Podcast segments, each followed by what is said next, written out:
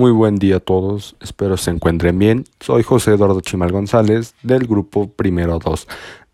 Voy a llevar a cabo este podcast en el proyecto general de la preparatoria número 40 de Gilotepec. Vamos a hablar acerca de la literatura.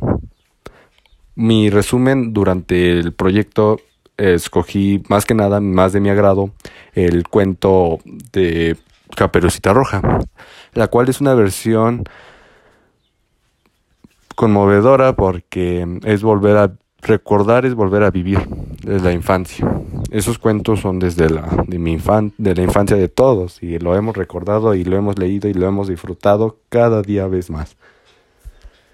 Ok, mi resumen es, sabemos que Caperucita Roja es, se llama así por el chal que le regala su mamá a ella la cual es una capa roja, y la que adopta a ella en el personaje y llamándola así Caperucita Roja.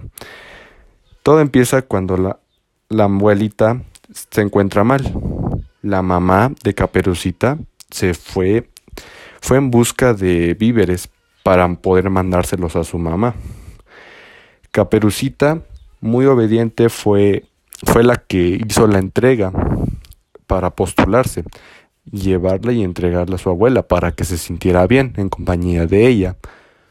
Por lo que en el camino habían muchos peligros, ya que era un bosque muy, muy tenebroso, no tan solo por la vista, sino por lo que se encontraba ahí.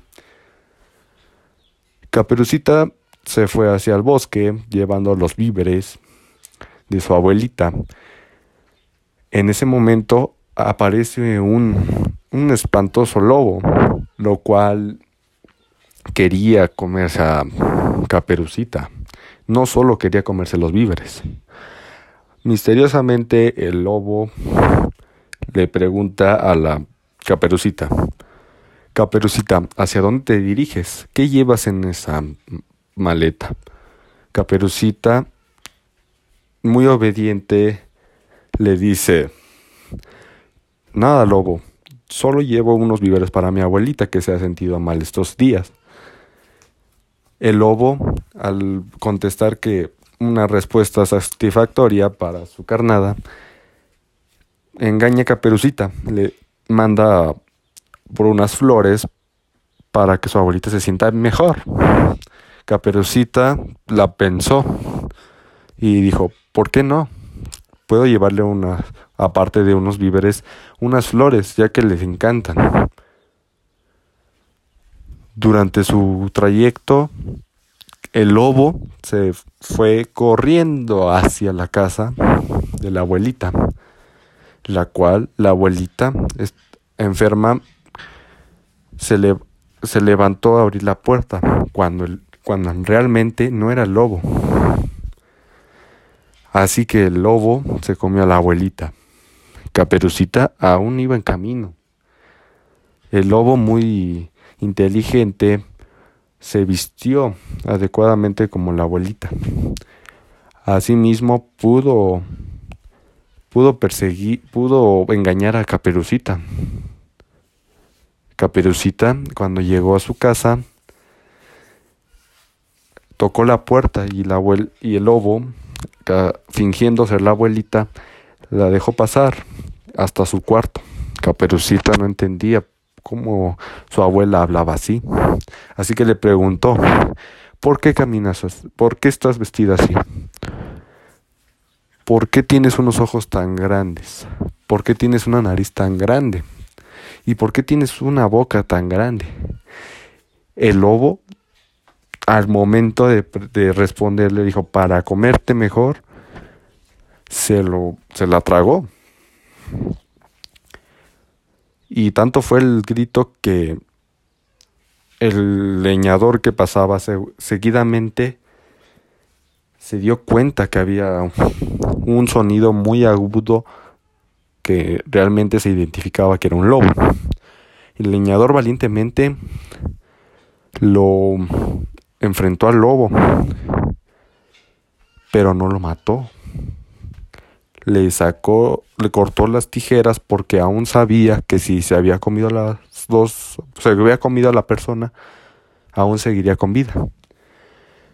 valientemente le cortó la panza al lobo. Asimismo pudo liberar a abuelita y a caperucita y llenaron el hueco de la panza del lobo con piedras. Y cuando el lobo despertó, no podía ni moverse por lo pesado que eran las piedras. Así que lo habían echado en un pozo. Y se iba a morir de hambre. Así que todo acaba así.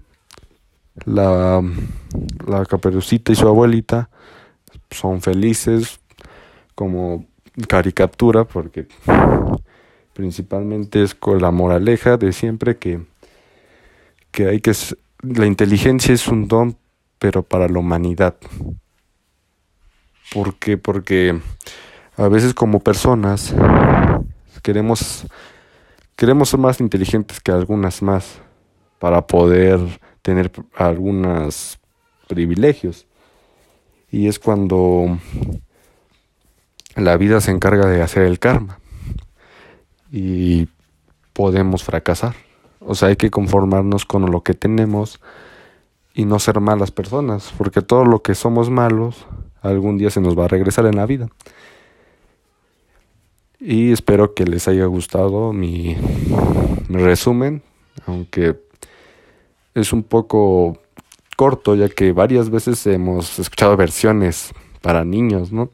Que han hecho que estas lecturas no se pierdan, ya que son un, privilegio, un privilegio, un, un tesoro, porque hemos vivido en pandemia mucho, mucha tecnología.